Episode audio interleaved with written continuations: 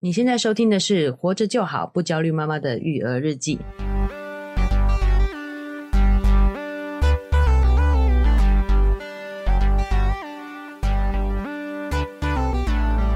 我是营养师肉圆妈，大家好，我是奶舅。哎，奶舅，听说我们这个靠背幼儿园获得很大的反响，哎呦这，个数据听奶舅说非常的收听数据又上了一层楼啦哦，真的谢谢大。哎家的支持。那当然也感谢各幼儿园提供了我们这么多素素材材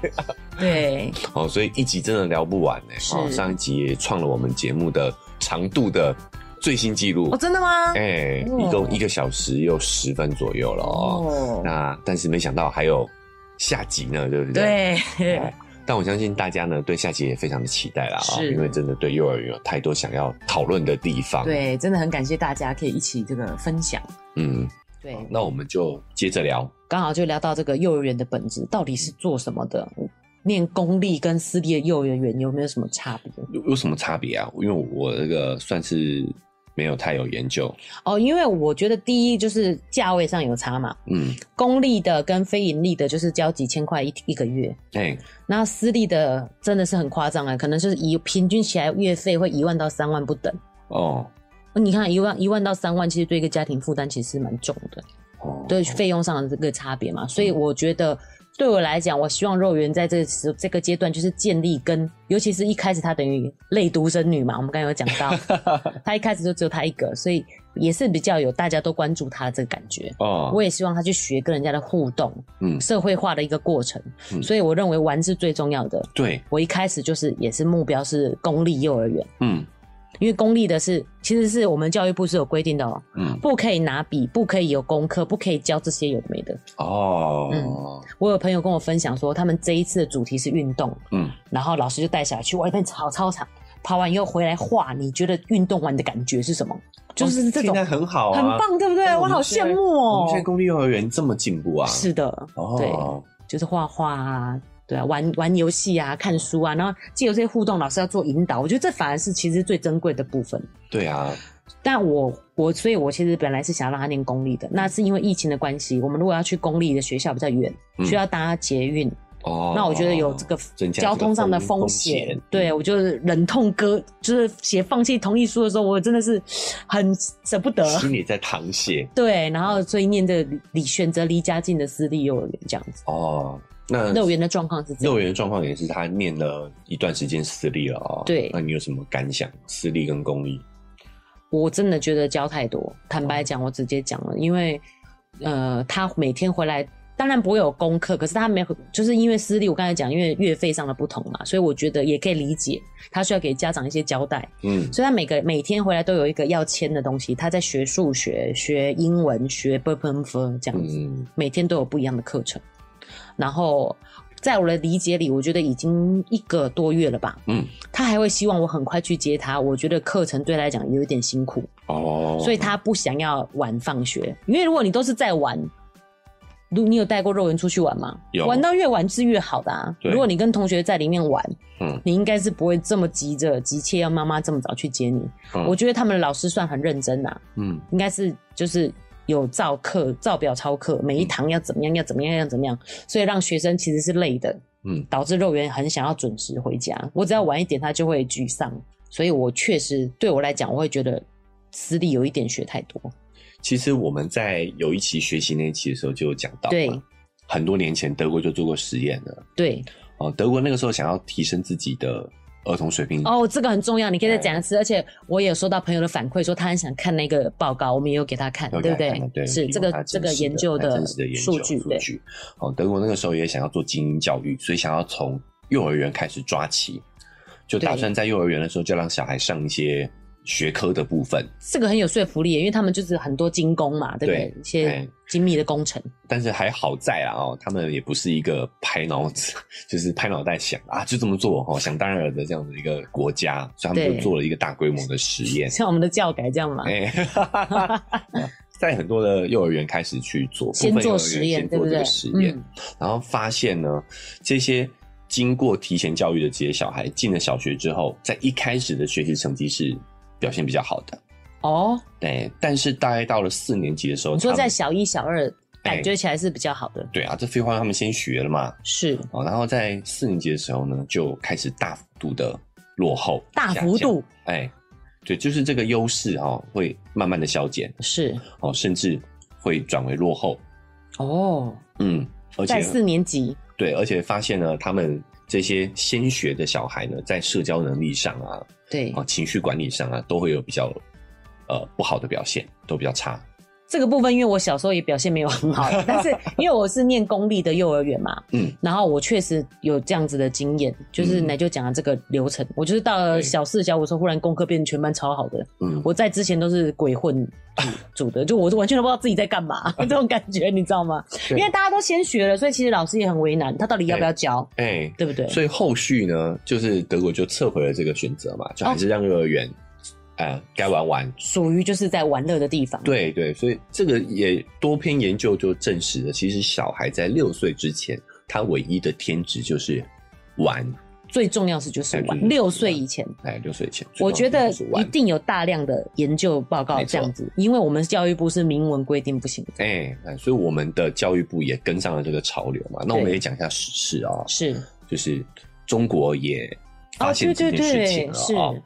然后他们因为之前是经济快速发展嘛，很对多行业都大行其道，包括补教业也是，对，所以他们也发现说这些东西已经造成了小朋友的，也对小朋友造成不良影响了。哦，哎、所以中国他们的处理方式就是直接就把你整个补教业砍掉。他什们么现在意思？什么叫砍掉？砍掉就是他们现在完全禁止就课是外教学、我本来校开外了教学，嗯我本来开了一间，然后你就说啊，这就不能开，你给就要我关下，停，对，拉下铁门就不能营业，不能营。业，就是没有任何校外补习业哦。安亲班呢？安亲班可以，哦哦，是说我如果要补数学、补什么这些哎不行？哎哎，补习业直接给我拉停，哇，可怕吧？是，好，哎、我觉得其实这有用哎、因为我觉得父母的教育来自于焦虑，来自于别人都学了我没学怎么办？，对对，因为他发现他阻止不了这个内卷嘛，就是对就是内无效卷无效内竞争卷是什么意思内卷是一个，我这解释起来长了，好，反正就是一种无效竞争，嗯大家无效竞争嘛。比如说像我觉得。台湾也有这种状况，有啊就是小一很多老师他都是设定你已经知道 b b m a b c 了，对啊，是他，都不教啦，是反正他觉得你幼儿园都学过了，对。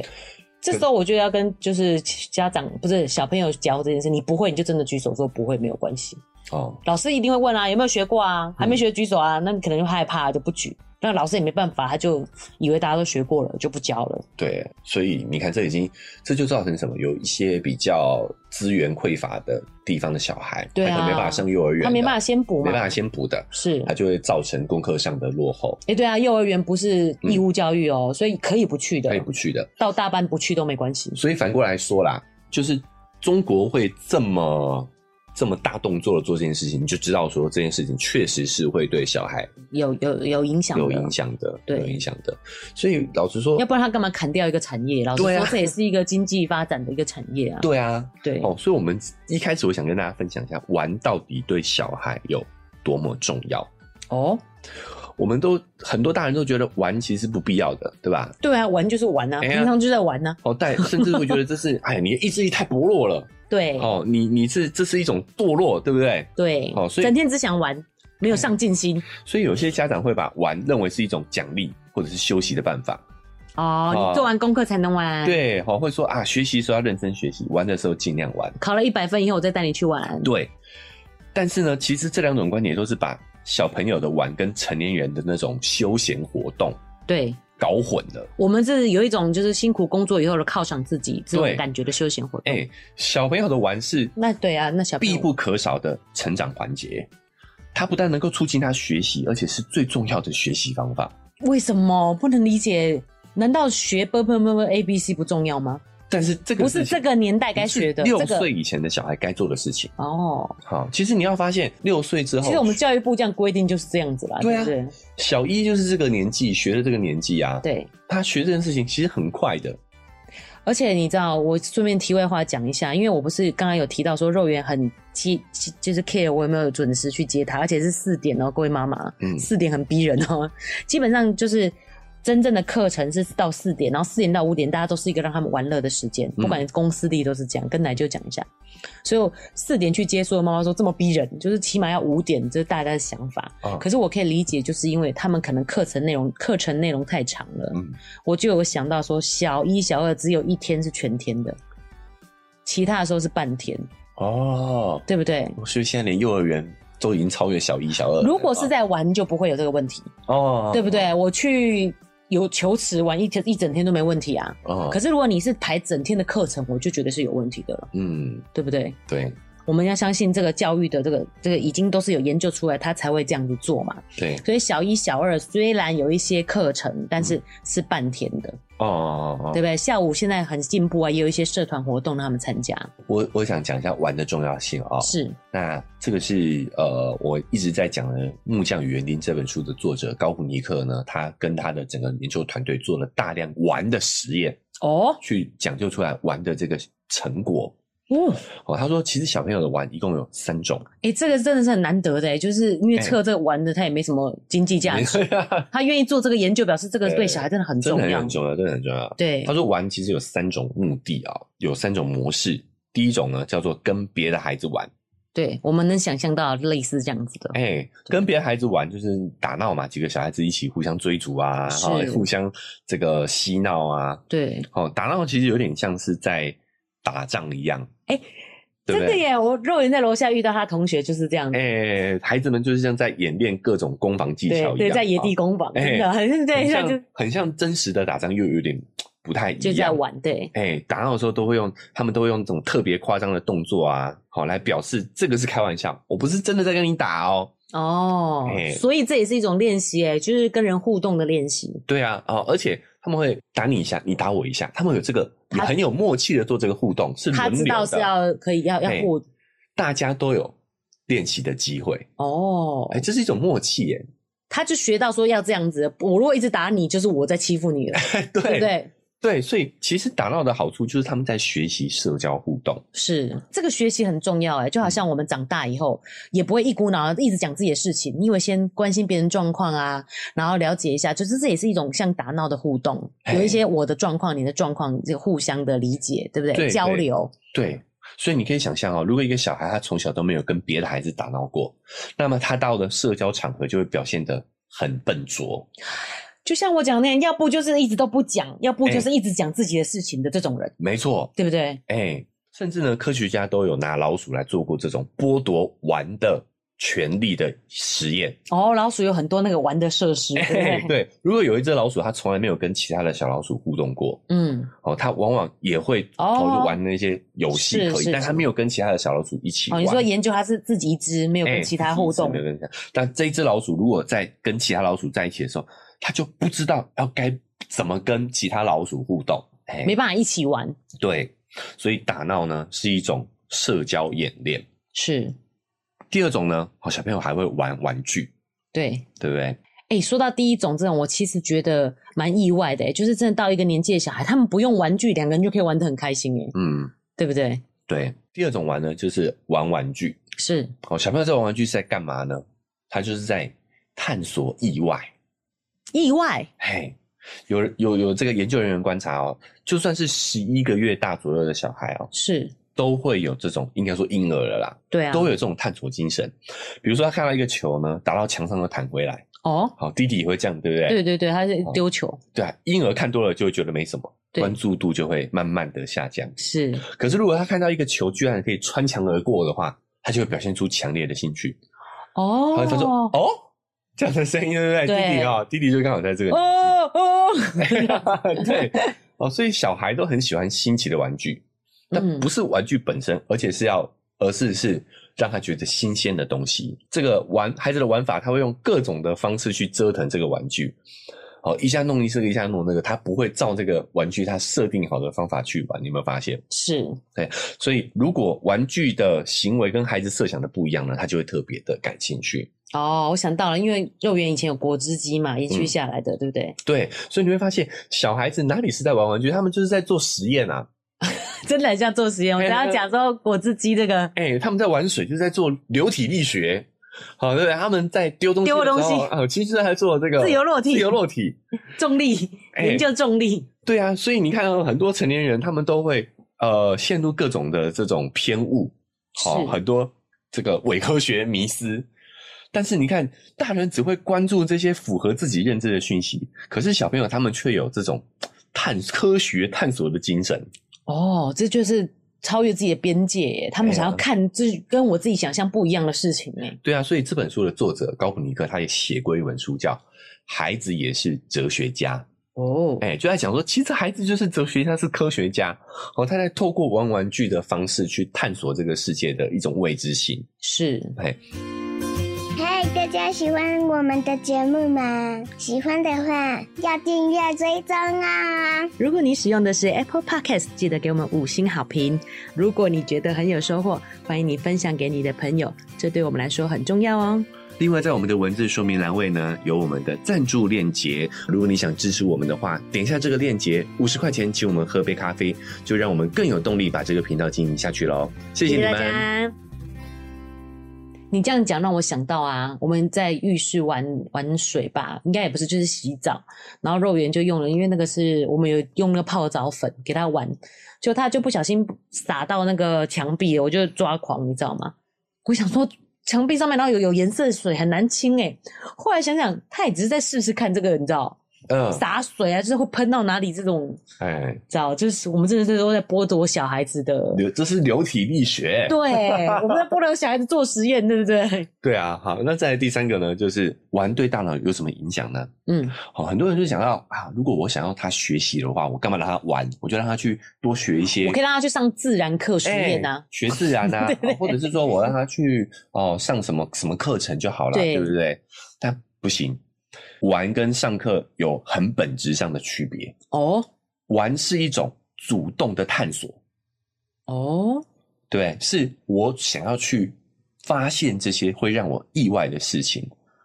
所以他玩水有他自己的玩法。如果我去说，那你这样我就带你去水上乐园，就是是不一样的事是情，不一样的事情，对不对？好，比如说这些呃学习，我们认知的学习哦，是其实都是按照老师的要求在做事情，对，这不是玩。啊这些东西呢，会让他学习到一些技能，但是呢，不会让他学会学习本身。就是他等于是已经是一个有架构好的东西，然后就是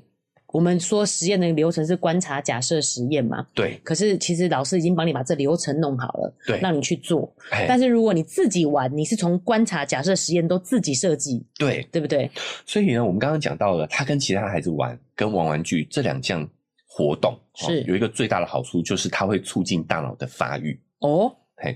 脑神经科学家有一个名词叫做大脑的可塑性，大脑的可塑性越高呢，你学习新东西就越容易。所以这就是为什么我们老人家都学不了新东西，对不 对对？对对，因 哎、为他们就很会用手机，哎，对不对？啊，和老人家你就还要教，哎、有没有他们就天然的就会用手机。对，啊就自己但是尝试尝试就会用了。对，为什么？因为小孩大脑可塑性是非常之高的，是很多哦大人呢、长大之后就变得不一样了，就硬化了。对，嘿，固固化了，哎，孩子在玩的时候，他的这个大脑呢，哦，在社交区域会分泌一种化学物质，这种物质能够让大脑变得更有可塑性。哦，嘿，有一个实验是这样的哈，呃，这个是一个老鼠实验，就是第一类的老鼠呢，吃喝管够，就是把你喂饱，但是不给你玩具，管够哦，哎、就放在一个就只吃跟喝哎、空箱子、空笼子里不会面，饿死这样，不会饿，死。第二类老鼠呢的笼子里面有各种各样的玩具，哦有斜坡啊，有球啊，有那个滚轮呐、哦，对它可以自由的在里面玩耍，还有伙伴吗？没有伙伴，没有伙伴，哦，只有玩耍。哎、就玩耍，对就是差异实验啊，啊、对对对，结果有玩具的老鼠在大脑的各个方面呢，比如说脑容量啊、神经的连接数啊、前额叶皮层的面积啊，都远超没有玩具的老鼠。哇！而且前额皮层就是我们刚才提到这个理性分析的部分，哎，反而从玩来学，你会更有理性分析的这个架构，对对对。更成熟。嘿，另外提一点哦，虽然抽烟不好啦哦，但是还是要讲一下这个实验非常有趣的一个地方，就是呢，烟草中的那个尼古丁是跟我们刚刚讲这个化学物质是有类似的作用，化哦，哎、就会促进你大脑的可塑性。所以你就比较放松。对，所以为什么大人喜欢，尤其是一些工创意工作者喜欢抽烟？就是抽烟呢，其实会让你的大脑会更有可塑性。哦，会更难有怪，创意对对，难怪就会觉得他们那个那个业界人特别爱抽哎、烟，特别爱抽烟，但是抽烟还是有很多的副作用的啊、是我们还是这个不建议。也有可能呢、有些创作者就要去换个环环境，再先去你知道多一些这个思想的一个启发，这样子。对，那有趣的是什么呢？玩还有一个玩法叫做假装。哎、可是我想要问的一个问题，是因为我们在做老鼠实验啊，是因为老鼠的天性本来就是来玩的啊，也不是啦，就是老鼠它也不能念书啊，我们会不会念书会比较好呢？对不对？它只做老鼠的实验啊，它有做人的实验，就是说这样子他们的这个脑部的可塑性啊，脑部的这个也会比较好吗？有啊，哦，是哦，那个那个德国那个实验就已经证实啦。哦哎，呀，对不对？它只是说未来的发展性啊，它是从这方面的，没有没有做这个，比如大说脑扫描啦导，对对对。嗯嗯，还没做到这种程度啦，啊那因为那个是这很个久很了难啦那，个是对啦，八零八零年代的事情了。哦，嗯因为我觉得有些家长可能会想说，哎，那是老鼠啊，老鼠当然玩就好啦。我嗯们人就是有太多事情要学了，很积极的想要小孩学东西，这样学什么东西，不知道哎、嗯课业吧，其总实哦是就是可塑性，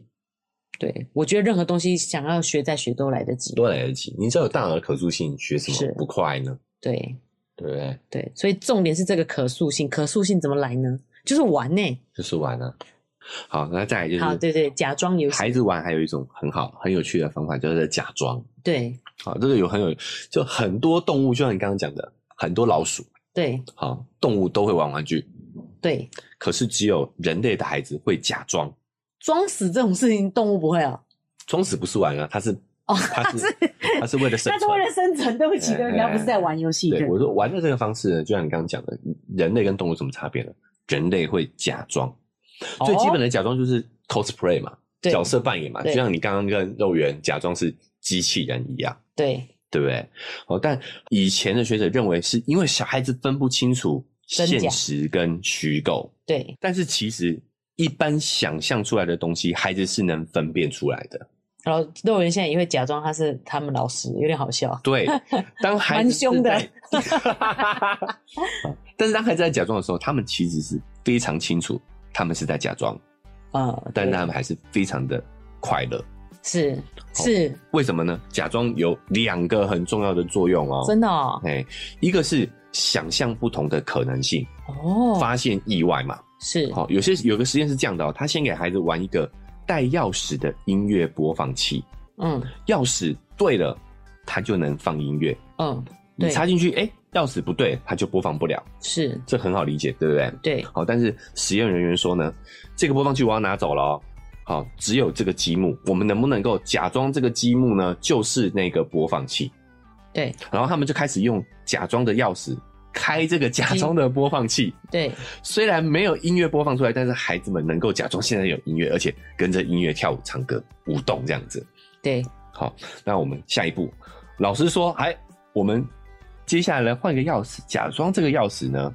开不了。好，于是孩子们呢又假装这个播放器无法播放音乐，然后他们就假装很安静。现在现场是一片安静的，这样子面对面。哦，哦，所以说孩子的假装能力是非常高级的哦。这个实验中有三分之一的小孩没有这个假装能力。啊，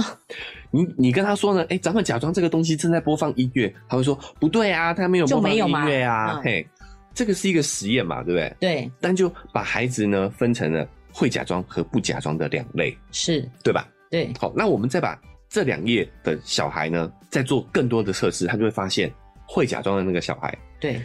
能够想象出更多的可能性，而不会假装的孩子就没有这个能力。就只能按表操课啦，对是不是？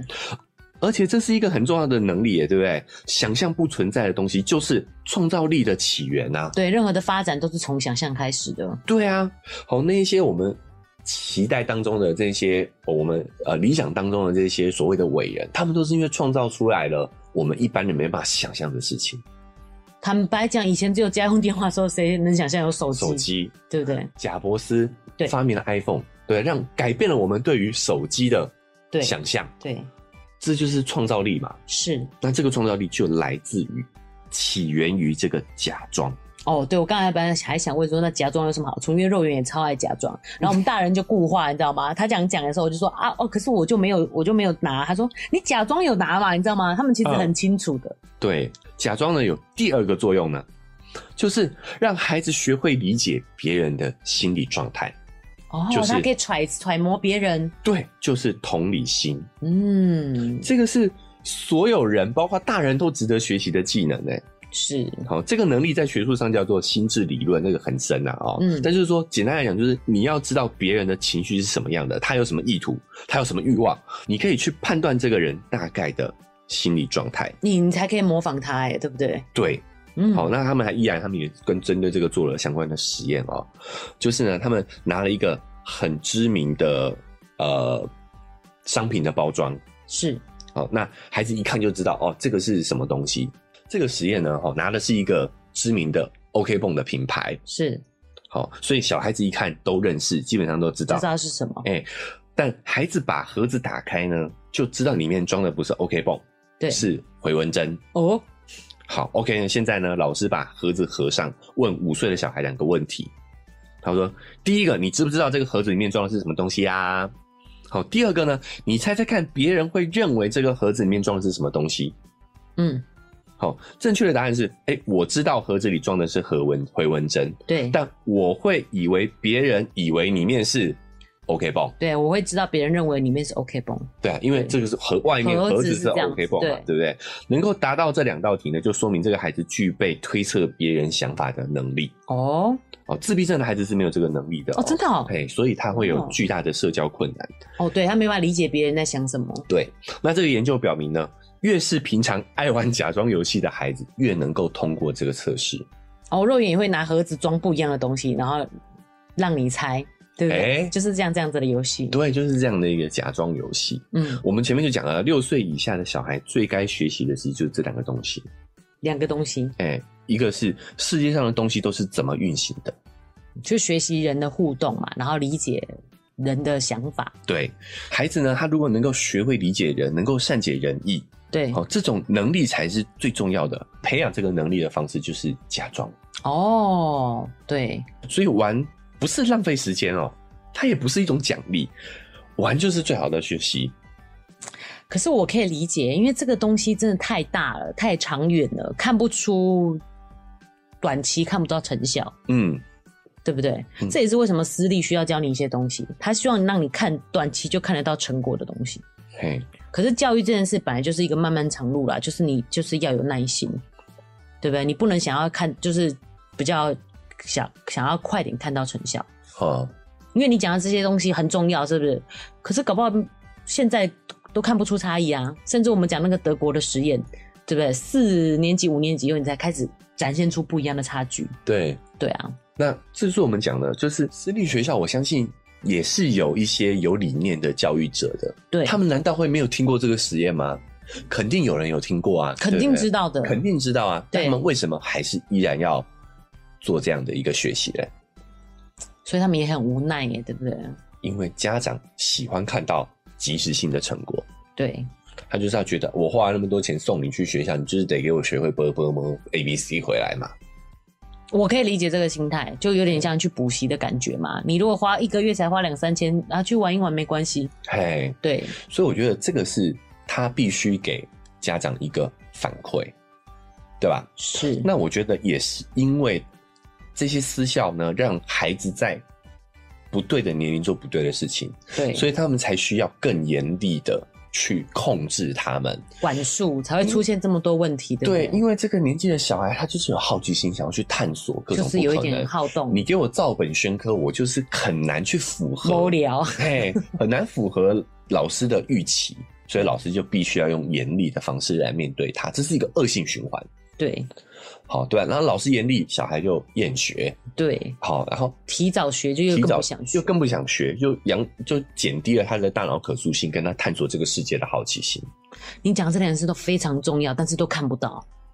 都对在不学对学校看不到他。对啊，然后再来是老师也很痛苦。对你想嘛，如果我就让他玩，我怎么会？我干嘛要骂他嘞？对啊我就让他们玩啊，是啊，对不对？我就让他们玩就好啦。我我根本不需要去还要控制他吃饭什么的。你知道有靠北二元还有讲说，有个老师讲班上有五六个小孩都过动症，就是随便就讲人家小孩是过动症，然后人家老小孩家长也是有去，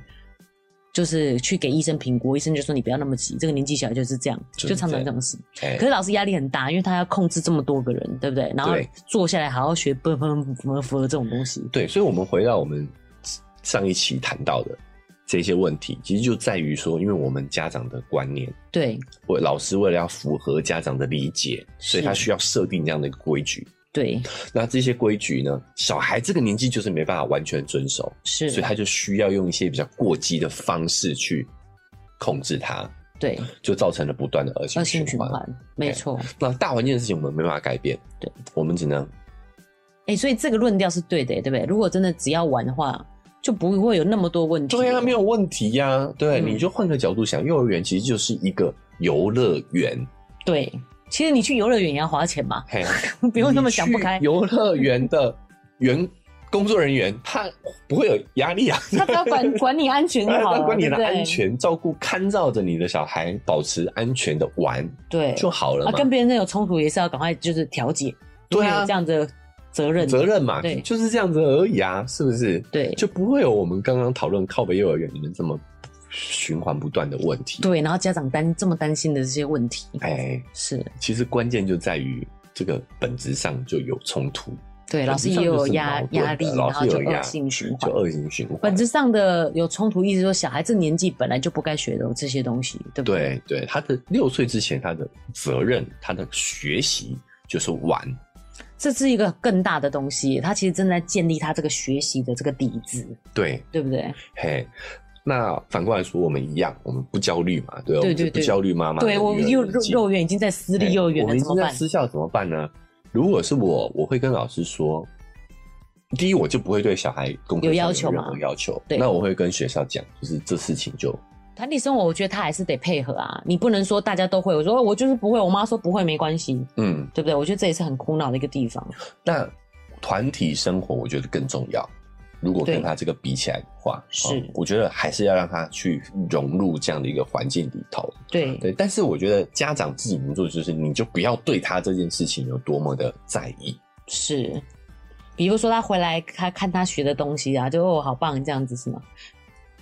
然后，但是不要有其他的，因为他们应该也不会考试啦。其实，对啊我觉不得会嗯可能也还好，对不对？你只是、因为现在老师是每天都会回来让你看他学了什么东西哦，然后要让肉眼自己跟我讲一遍这个是什么这样子、哎，嗯，所以我觉得我们自己一个自就是家长自己要看轻松这件事情，我嗯我就想说，我是不是可以称赞他？我称赞他会不会更努力学这个这样子？那也没有不好 啦。哎，老实说，我们还是要讲，就是这个事情对他的影响不会到不可逆转。我是对啦，我其实只是希望他不要讨厌学习。这就要回过到他本质了，就是是他跟老师的关系，我觉得还是是最重要的。对，所以我们这个重点就是，其实老师有没有真的用心建立好一个关系嘿，学什么都他都会很开心的。对，对对，才艺课也是这样，其实他喜欢那老师比较重要嘿，都真的喜欢那跟这个才艺是什么其实不是很大的关系。嗯对啊，我还我还记得我之前举过一个例子，就是我在中国的时候嘛，我有是朋友问我，他的对小孩上了这么多课，对，要要怎么去筛选？是哦竟然喜欢什么课这样？哎，我就跟他说，看他喜不喜欢那个老师啊，这这很简单。哎，嗯，我觉得我挑学校，哦，挑什么课，我我对觉得最重要就是看这个老师跟他建立的关系是什么样的。是，哎，就是教育的本质其实就是关系啦。嗯，对，那我现在忽然有一个就是就是邻居妈妈的聊到一个问题啊，因为我们讲的是幼儿园嘛，那如果上了小学呢，玩一样很重要吗？嗯哦，小学以就是六岁了。六岁以上的小孩的话，他们又进入到不同的阶段了。哦，那我们可能就要另外再聊，对不这对？期我们改天改天再说哎吧。对，嗯，等幼儿园进小学，我们再来聊。哇，那大 家就各位观众要持续的追踪我们不一定啊，不然就是要看大家对于这类话题感不感兴趣哦，也是啦，有没有观众提问啊？对啊不对？踊不踊跃嘛呃听众啊，对，对啊，对啊。是，好吧，好，那我们这一期节目对。也差不多该该做个总结了。是，我觉得就是奶就有让我比较不焦虑一点，因为总归到最后，其实还是人与人的关系。嗯，首先，先观察小朋友跟老师的关系好不好，嗯你就可以大概略知一二他们这个。在里面就是这些问题是不是都是小小问题啦？只要嗯关系不好，其实这些问题都是大问题、欸，哎对不对？对啊，那我觉得其实，呃，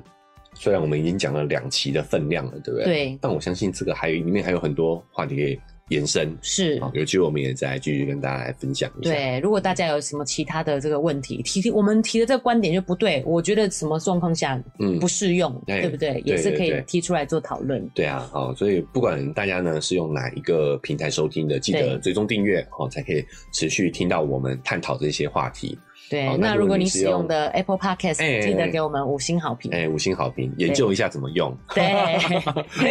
好很重要那的我们在那个文字说明栏位也有我们的这个赞助链接，对欢迎大家呢，嗯，可以小额小额赞助小，好对让我们更有动力呢，把这个呃节目经营下去。是。那另外呢，还有一个留下一个 Gmail，你也可以像这个我们的这个听众一样，嗯，把你想要讲的故事、想要分享的事情、想要问的问题，那写 email 给我们，我们都会收到哦。哎，好，谢谢大家，那我们今天节目就到这里那告告一一段段落落啦喽，拜拜拜拜